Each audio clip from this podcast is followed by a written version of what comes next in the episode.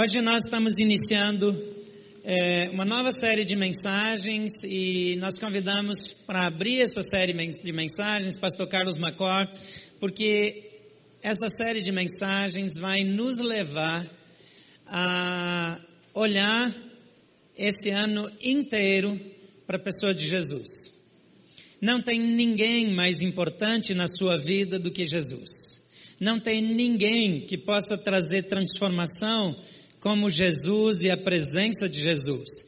E eu quero recomendar que você leia esse livro, Manifesto Jesus. Nós vamos pregar a primeira série do ano dentro desse livro. Deixa eu avisar você, esse não é aquele livro que é uma leitura para fazer na praia enquanto você está olhando as crianças correrem na areia. Esse é um livro que exige reflexão. Isso aqui é comida de adulto não é aquele alimentozinho básico. Às vezes a gente vem sugerindo livros e, e livros que sejam uma leitura mais leve, importante, significativa, mas nem sempre uma leitura de uma reflexão teológica muito profunda. Esse é um livro de reflexão. Então, a minha recomendação é que você não leia correndo, que você leia um capítulo por semana e vá acompanhando as mensagens mas esse livro, talvez você precisa reler algumas vezes alguns capítulos. Ele lá para o meio do livro, ele fica bastante complexo. Mas é um livro que muda a nossa maneira de olhar para Jesus. É um livro que nos estimula, que nos provoca. É um livro que nos instiga e eu creio que está na hora de nós termos alimento mais sólido, cada vez mais sólido. Esse ano será um ano onde nós não queremos olhar em outra direção, a não ser para Jesus Cristo. Porque Jesus é a fonte, Jesus é a resposta. Se você olhar para os banners das janelas, para nossa comunicação, para a camiseta dos voluntários, eu estou usando uma só de cor diferente, mas estou usando a camiseta dos voluntários hoje e talvez você achou uma profanação eu fazer uma ordenação com uma camiseta, né? Talvez tenha alguém ainda que achou que uma ordenação só é ungida se eu tivesse de terno e gravata. Quando eu fui ordenado, a turma usou terno e gravata, viu? Por isso, a minha ordenação foi melhor que a sua, viu? Era uma turma muito séria. Cada época tem a sua ênfase. E aqueles pastores que foram na minha ordenação têm o meu respeito. Aprendi tudo que sei com aquela geração de pastores e eu sou muito grato a Deus pela vida deles. Mas, é, olhando para a nossa linguagem, da camiseta do voluntário, a nossa comunicação, a, o novo institucional, a nossa linguagem de comunicação como um todo, nós estamos sugerindo que na sua vida você olhe para Jesus. Que você tire os olhos do método, que você tire os olhos das roupas, que você tire os olhos é, de qualquer coisa que não seja fundamental. E Manifesto Jesus é um livro extraordinário. No Brasil só existem quantos desses livros, Carlos? 1.700 livros desses no Brasil, só. Não tem mais nenhum. Então, desses 1.700, eu acho que tem 700 aqui, né? Ainda não? Quantos vieram? Ah, só chegaram 350, então não vai dar nem para atender quem está aqui hoje de manhã. Então eu, se fosse você, eu levava o meu hoje. Na verdade, eu já levei o meu.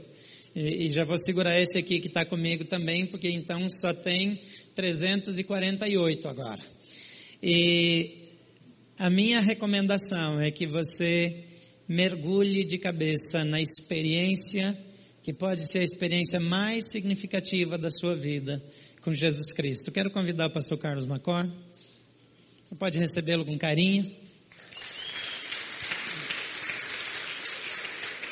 É sempre uma honra receber pastor Carlos. Eu tive o privilégio de trabalhar uns cinco anos perto do Carlos. Não tão perto quanto eu gostaria, porque ele não me deu tanta atenção assim. É, mas foi uma honra. O pastor Carlos é um mentor para mim. Nós não temos nenhum encontro formal, nós não fazemos nada é, efetivamente sistematizado, mas as ideias dele, os valores dele e o testemunho dele impactaram a minha vida. E quando você ouve Pastor Carlos Macor, de vez em quando você pode achar que ele roubou alguma ideia minha. Fui eu que roubei dele. Tá? Então fique sabendo é, que eu roubei muita coisa dele. E quando você ficar em dúvida, pode atribuir para ele, porque ele tem sido uma inspiração para mim. Eu gostaria de orar com ele. Pai, obrigado pela vida do pastor Carlos, pela amizade, pelo mentoreamento, pela influência que ele é para pastores brasileiros, é pela maneira como a vida dele está à disposição do teu reino. Obrigado por ele gastar esse tempo aqui no Brasil. Obrigado, Pai, porque ele é filho teu. E, sobretudo, porque ele olha e aponta para Jesus. E nós queremos ouvir de Jesus nessa manhã. E nós queremos saber sobre Jesus, nem tanto sobre Carlos ou sobre é, o livro, mas queremos que Jesus Cristo seja evidenciado em nossa vida e em nossa caminhada. Oramos assim em nome de Jesus. Amém. Graça e paz. Amém.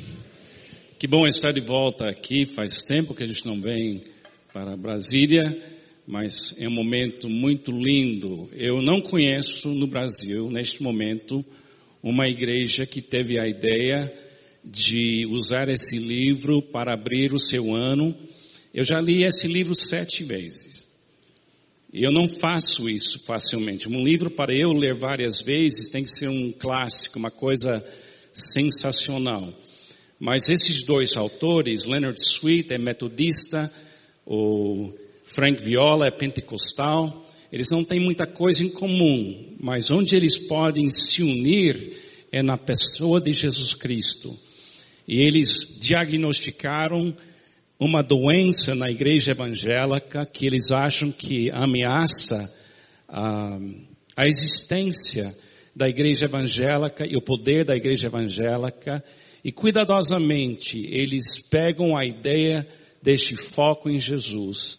Então, durante dez semanas, a sua igreja vai ter o privilégio de ouvir os seus pastores e líderes focando a atenção dessa igreja em Jesus Cristo. Na igreja onde eu sou um dos pastores, em Alphaville, São Paulo, um, em, Barueri, Santana de Parnaíba, perto de São Paulo, nós estamos entrando no nosso terceiro ano de sermões nos domingos focados em Jesus Cristo.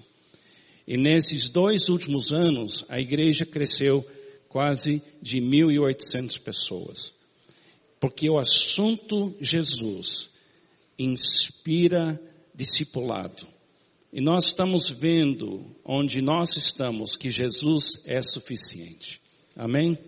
Eu sei que nessa igreja você já acredita nisso. Então, parabéns, pastor, pela liderança da sua equipe, Gustavo, todo mundo, que vão passar esse tempo. Eu, eu recomendo que você participe de coração aberto. Eu vou pregar hoje sobre um pouco de conteúdo do primeiro capítulo do livro, mas antes eu quero começar convidando você a fazer uma declaração comigo que faz muitos e muitos anos eu acordo cada manhã e eu faço essa declaração. Então ponha sua mão sobre seu coração, se puder, cooperar comigo um momento e fala assim comigo: Jesus, que bom que o Senhor habita em mim. A vida cristã inteira que eu vou viver já habita em mim. Porque para mim, o viver é Cristo. Não sou mais eu quem vive, mas Cristo vive em mim. Cristo é tudo. E está em todos nós. Amém? Cada manhã, a primeira coisa que eu faço antes de sair da cama, é achar a vida cristã. E a vida cristã não é uma, não é uma teologia, é uma pessoa. E essa pessoa, pelo Espírito Santo, vive em você. Por isso a gente fala, quem tem Jesus não tem falta de nada. Amém?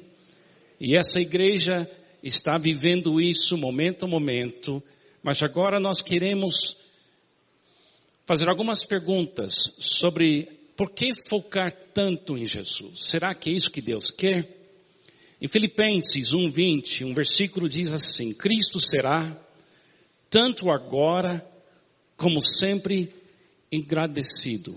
engrandecido. Cristo vai ser a, a maneira que Deus usa para nos para a gente viver o que Ele quer. Os autores dos livros, eles levantam essa pergunta: Quem vocês dizem que eu sou? Foi uma pergunta que Jesus fez para seus discípulos. E os autores falam assim: Quem vocês dizem que eu sou é a questão requerida de toda geração. E toda geração deve responder por si essa pergunta. Essa geração no Brasil, os irmãos que estão aqui, nós precisamos responder a pergunta: quem vocês dizem que eu sou? Jesus representa o que na sua vida? Recentemente nos Estados Unidos, uma pessoa foi buscando tesouros escondidos numas lojas no estado de Califórnia. Essa pessoa tinha como uma, uma, um passatempo, uma coisa que gostava de fazer, buscar coisas desvalorizadas, escondidas, buscando tesouro escondido nas lojas que estavam vendendo coisas como se fosse lixo. A pessoa entrou numa loja, achou uma foto. E nessa foto tinha um homem, alguns homens na frente de uma casa, e essa foto era de mais ou menos 120 anos atrás. Ele reconheceu na foto um homem que é muito conhecido na história do velho oeste dos Estados Unidos, chamado Billy the Kid. Seria assim, Billy o malandro, criminoso, Billy the Kid.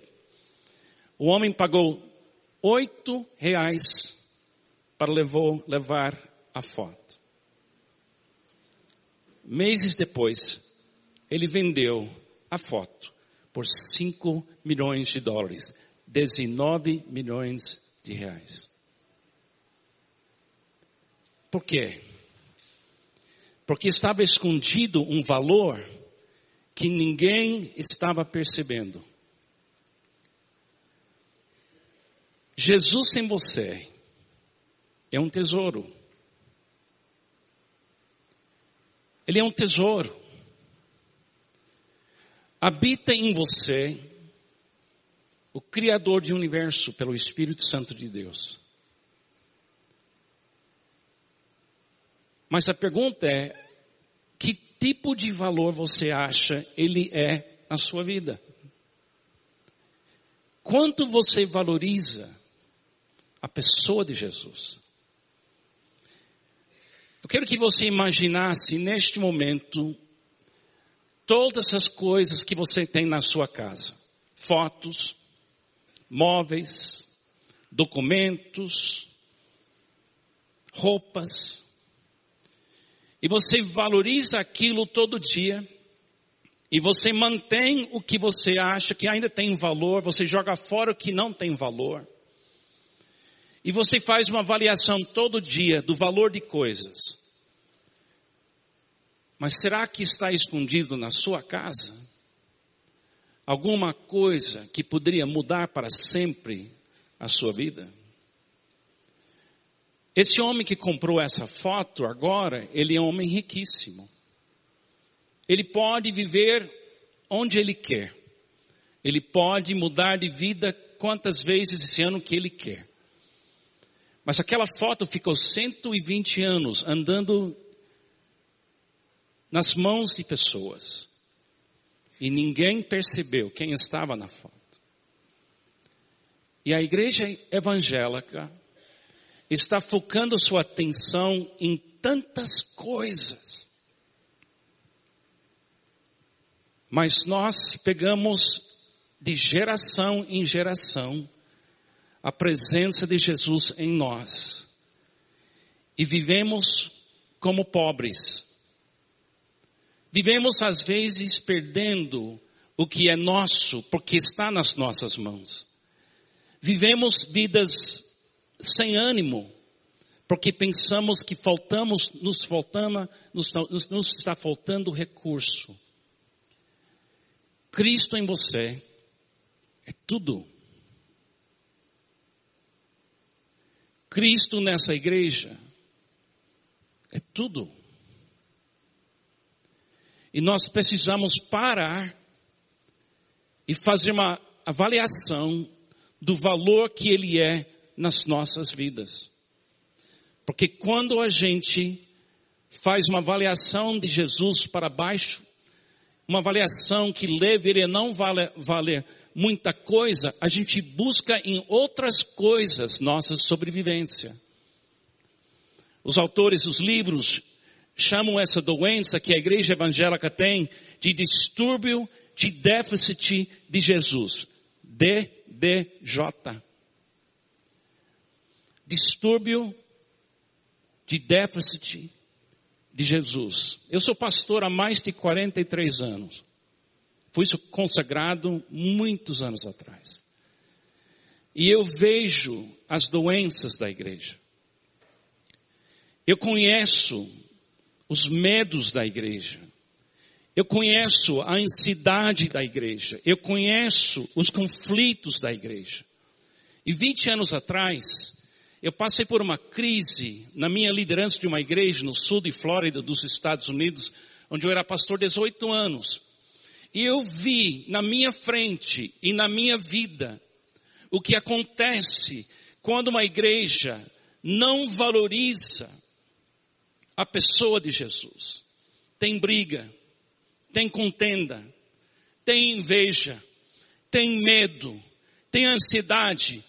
Literalmente a igreja treme com essa doença, com febre alta para, para mudar coisas. E o tempo todo vive dentro da igreja o Criador do universo pelo Espírito Santo de Deus em nós. Eu queria encorajar os irmãos que durante esse ano, se você elevar a sua estimação de Jesus, você vai se acalmar. Você vai brigar menos. Você não vai lutar com inveja. Você vai ouvir a voz de Deus todos os dias. Mudar o seu foco para Jesus e valorizá-lo corretamente vai libertar você. Eu tenho andado nisso há 20 anos. E Deus tem fechado cada vez mais a estimação que eu tenho de Jesus com a estimação do que Jesus é. Mas eu acho que vai levar a eternidade toda para eu começar a perceber quem é Jesus Cristo. Os autores também disseram assim: o centro e circunferência da vida cristã não é outra coisa senão a pessoa de Cristo. O cristianismo não é um modelo, é, uma pessoa. O cristianismo não é uma ideia, é uma pessoa, a verdade, que é Jesus Cristo. Ele é o centro. Agora, no centro do seu ser, no seu espírito, Jesus fez morada. Seu centro é bom. Se você é crente em Cristo, você é árvore boa. Você não tem que tentar ser uma pessoa boa, pelo fato de Jesus estar em você, você já é uma pessoa boa. Você é uma pessoa perdoada, uma pessoa amada, uma pessoa justificada. Você é filho ou filha de Deus. Você não tem nada no mundo que pode separar você do amor de Deus que está em Cristo Jesus. Seu centro é bom. Mas se no centro do seu ser você não valoriza Jesus, então a circunferência do seu amor fica fraca. Se você quiser amar as pessoas que você precisa amar, fique focado no centro. Cuida do centro. E a circunferência da sua igreja vai expandir. A circunferência do seu amor vai expandir.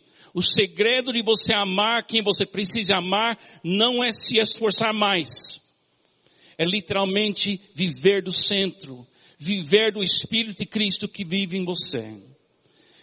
Jesus é o foco de todas essas coisas. Eu quero ler um trecho que deveria ser um trecho que você lê e lê e lê mais uma vez em Colossenses 1, versículo 15 a 20. A Bíblia diz assim: Ele Jesus é a imagem do Deus invisível, o primogênito de toda a criação, pois nele foram criadas todas as coisas nos céus e na terra, as visíveis e as invisíveis, sejam tronos ou soberanias, poderes ou autoridades, todas as coisas foram criadas por ele e para ele. Ele, Jesus, é antes de todas as coisas e nele tudo subsiste. Ele é a cabeça do corpo, que é a igreja. É o princípio e o primogênito dentre os mortos, para que em tudo tenha a supremacia. Pois foi do agrado de Deus, o Deus Pai, que nele habitasse toda a plenitude.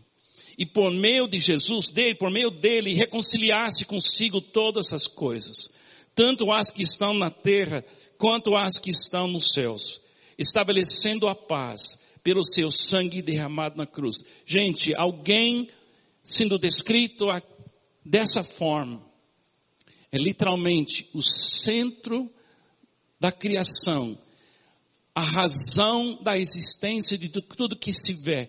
Se você vê qualquer coisa linda, é de Jesus. Se você vê qualquer animal, é de Jesus. O universo inteiro existe para Ele. E Ele veio viver em você, para você entrar em harmonia com todo o resto da criação. Ele veio viver em você, para capacitar, capacitar você para glorificar a Deus, de fazer Deus visível, para você ser uma manifestação de Jesus Cristo. Ele fez isso por nós. Mas Jesus também é o foco dos céus. Jesus é o assunto do Pai e do Espírito Santo. Ele é o foco do Pai. Em Mateus 3,17, quando Jesus foi batizado, a Bíblia fala assim, então uma voz dos céus disse, este é o meu filho amado, em quem me agrado. Na hora que Jesus é batizado, um ser humano nas mãos de João Batista, sendo batizado pela imersão no rio, o céu abre e Deus fala: Este é o meu filho amado. Veja ele, quando veio aquele momento da transfiguração, quando Jesus levou alguns dos seus discípulos para uma montanha e revelou a glória dele para eles naquele momento. A Bíblia fala desse momento e, e, Pedro teve uma ideia de dividir a atenção entre vários profetas, Moisés, Moisés, Elias e Jesus. Ele queria criar três tabernáculos e dividir o foco em três pessoas. E o Pai do céu fala assim, enquanto ele ainda estava falando, Pedro estava falando, uma nuvem resplandecente os envolveu e dela saiu uma voz que dizia, este é meu filho amado, em quem me agrado, ouçam-no. Ouçam-no. Qual é a voz da sua vida? Que voz manda em você? Eu estou casado há mais de 44 anos. E cada vez que eu fico assim, chateado com a minha esposa, talvez uma vez cada 10 anos, quando eu fico nervoso, quando eu começo a discutir com a Pamela, antigamente eu tentava me controlar. Hoje eu não tenho que me controlar. Tem uma outra voz que me controla. Em 44 anos de casamento com a Pamela, eu faço agora essa pergunta quando eu começo a ficar animado e falando para ganhar o argumento com a minha esposa. Eu pergunto para Jesus: Jesus, o senhor quer que eu continue falando? No meu caso, em 44 anos, ele nunca disse, sim filho, continue. Em 44 anos, ele nunca ficou do meu lado. Ele quer que eu fique do lado dele. Quando eu estou lá em São Paulo, no meio daquele trânsito louco e todo mundo fazendo manifestação cada dia sobre algum assunto em algum lugar, e eu começo a xingar pessoas com um palavrão cristão. Existem. E eu falo para Jesus: o senhor quer que eu fique frustrado? Em 64 anos de vida neste mundo, Jesus nunca respondeu para essa pergunta e disse, filho, fique frustrado. Xinga eles, Carlos. Porque não combina com ele. Jesus tem que ser a voz que fecha a sua boca. Tem que ser a voz que para sua briga em casa. Ninguém mais pode, mas ele pode. Ele é o foco também do Espírito Santo. João 15, 26, Jesus disse, quando vier o conselheiro, que eu enviarei a vocês da parte do Pai, o Espírito da verdade que provém do Pai, ele testemunhará a meu respeito. João 16, 13 a 15, mas quando o Espírito da verdade vier, ele os guiará a toda a verdade. Não falará de si mesmo. Falará apenas o que ouvir e lhes anunciará o que está por vir. Ele me glorificará, porque receberá do que é meu e o tornará conhecido a vocês. Tudo que pertence ao Pai é meu. Por isso eu disse que o Espírito receberá do que é meu e o tornará conhecido por vocês. Eu entendo que muita gente quer dividir Pai, Filho e Espírito Santo e focar mais no Pai, focar mais no Espírito, focar mais em Jesus. Mas deixa eu dar a minha opinião pessoal depois de muitos anos nisso. A razão para que Deus quer que a gente foque em Jesus é muito simples. Vendo Jesus, você vê o Pai. Crendo em Jesus, você liberta a movimentação do Espírito Santo como um rio na sua vida. Ele quer que você foque em Jesus, porque vendo Ele, você vê Deus, Pai. E crendo nele, começa a fluir através de você rios de água viva.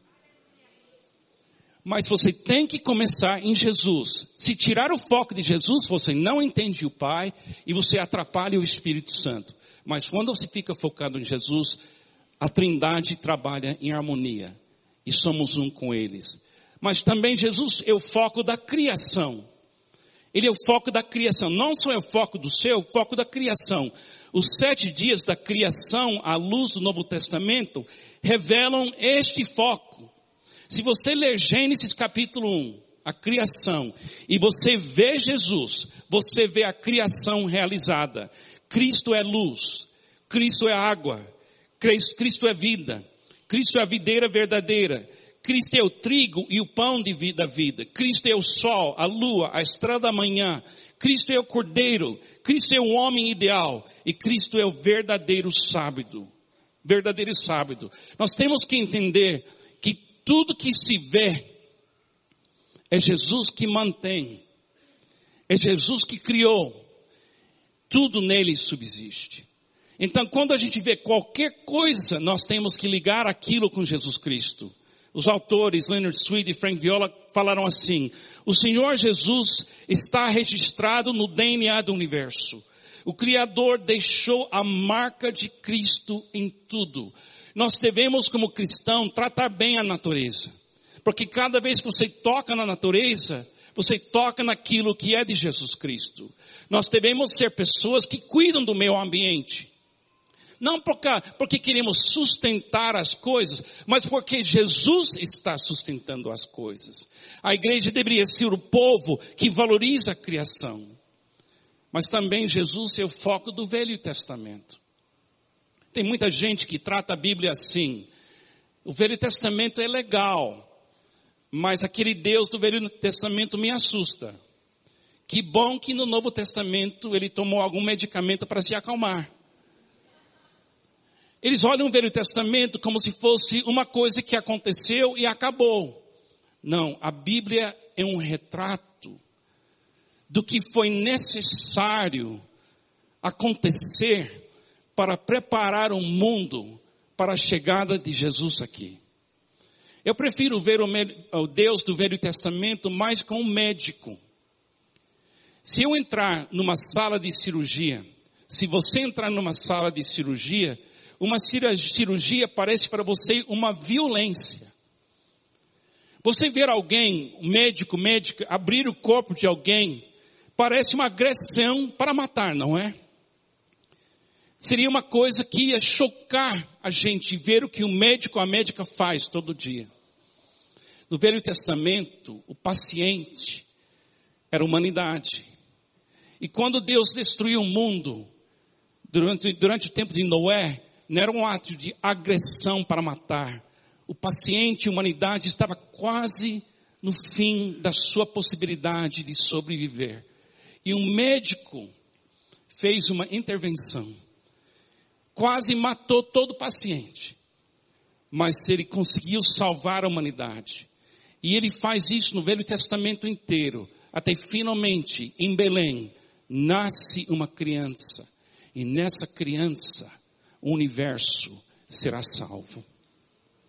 Porque Deus vai colocar aquela criança na cruz, e em vez de fazer a cirurgia, mas como fez com Noé, ele fez a cirurgia inteira quando ele abriu o lado de Jesus na cruz e dessa ferida ele tirou a igreja, a Eva, para que o novo Adão Jesus pudesse casar com a humanidade. Jesus é tudo que Deus tem em mente para nós. O Velho Testamento ensina isso. Jesus é a costura que segura cada página da Bíblia. Onde eu moro, lá em São em uh, Barueri, tem a Sociedade Bíblica. É a maior sociedade bíblica que imprime mais Bíblias do mundo inteiro. Publica em Barueri mais de um milhão de Bíblias todo mês. E eles fazem um tour, você pode fazer um passeio lá e conhecer. E cada Bíblia, as páginas da Bíblia tem uma costura e essa costura segura as páginas para que você possa abrir a Bíblia e ela pode ficar bem na sua mão. A costura da Bíblia é Jesus. Ele está em toda página. Ele está na primeira página, ele está na última página ele segura a Bíblia inteira. Eu fui treinado como pastor batista, eu tenho andado como pastor consagrado batista a minha vida inteira. E uma coisa que batista, o batista faz bem é focar na inspiração da Bíblia. Mas uma coisa que eu precisava aprender, que a Bíblia não é um destino. Você não deveria achar seu destino no livro. A Bíblia é mais como GPS. O GPS, você coloca o endereço e o GPS começa a falar com você. E se você obedecer a voz do GPS, você chega eventualmente no endereço. O endereço da Bíblia é Jesus. O alvo da Bíblia não é aperfeiçoar sua teologia.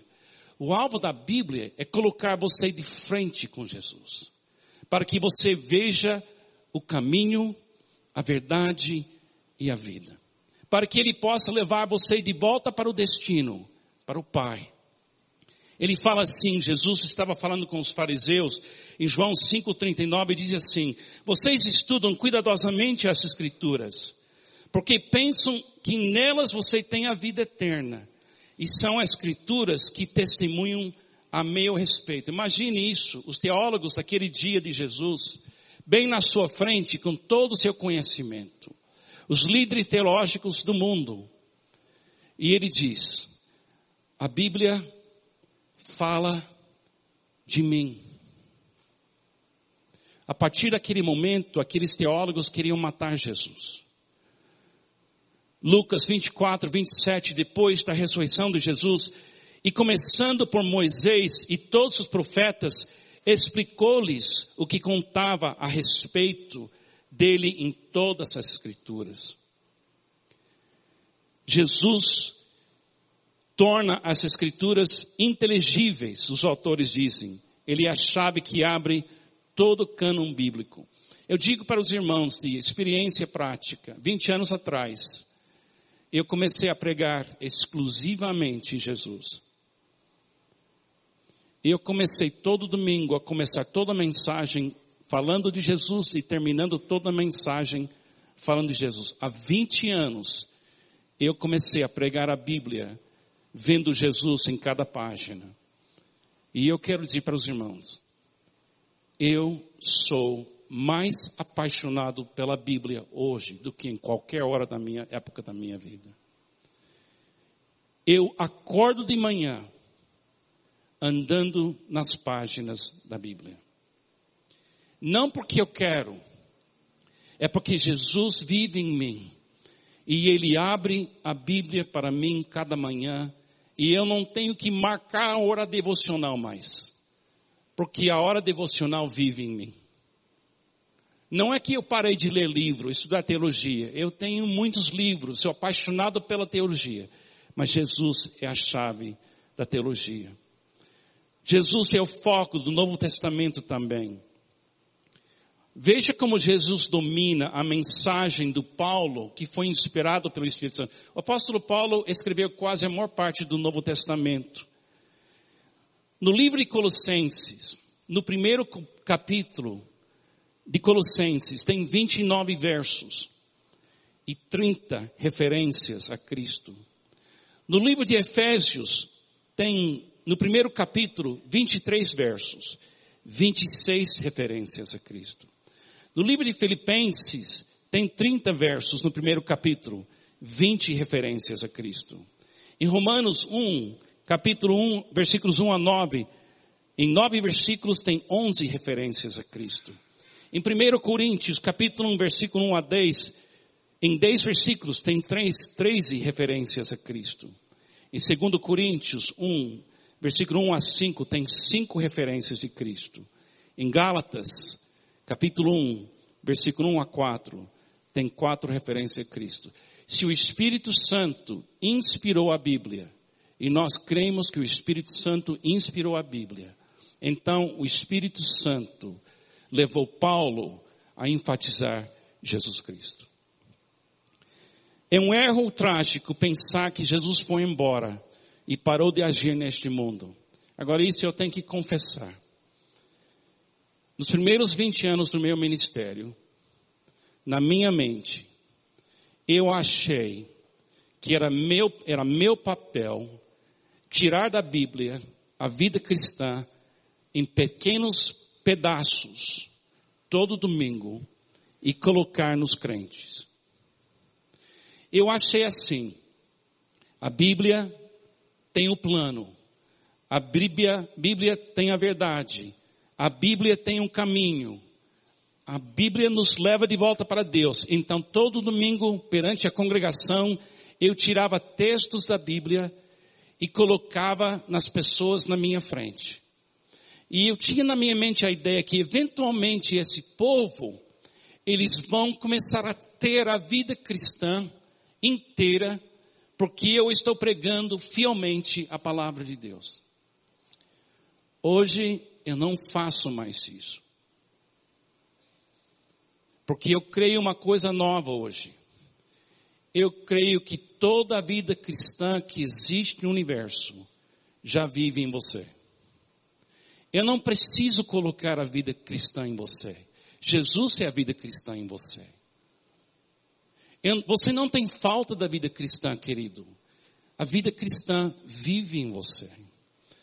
O que eu faço hoje é muito mais fácil para mim e muito melhor para nós.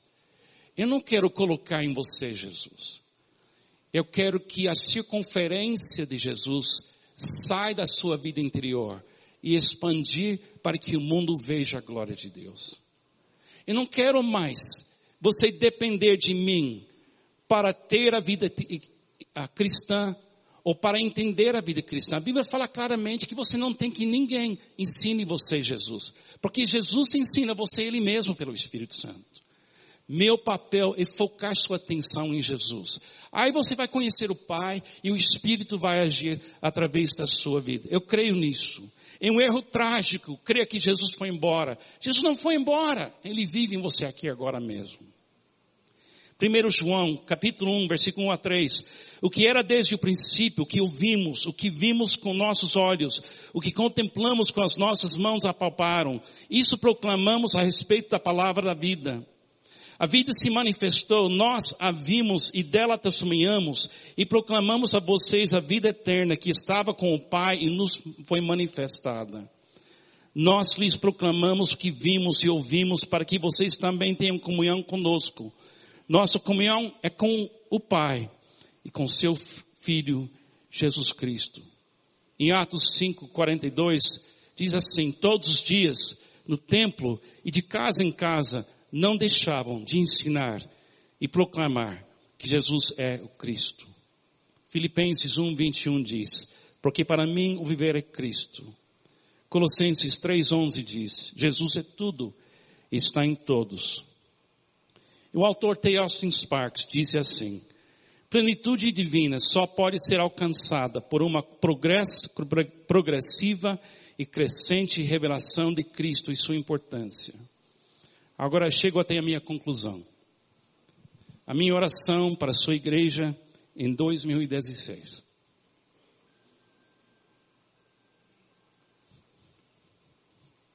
Que Jesus seja o centro e circunferência desta igreja e de cada membro dessa igreja. Somos igreja porque Jesus é. O tema do seu ano. Não é assim? Somos a igreja. Porque Jesus é. Vocês vão passar um ano focados em Jesus. Vocês vão passar um ano ouvindo Jesus. Vocês vão passar um ano amando Jesus. E vocês vão passar um ano vivendo Jesus. Eu quero voltar daqui um ano. Porque eu sei o que vai acontecer aqui. Eu sei o que vai acontecer aqui. Essa igreja vai se acalmar, vai descansar. As diferenças de opinião vocês vão poder se resolver. A circunferência dessa igreja vai expandir. E eu creio que essa igreja vai receber centenas de pessoas que querem somente ver Jesus. Não fique de fora disso. Não deixe nada tirar sua atenção de Jesus. Porque Jesus é tudo. Está em todos nós. Que Deus te abençoe nesse ano de 2016.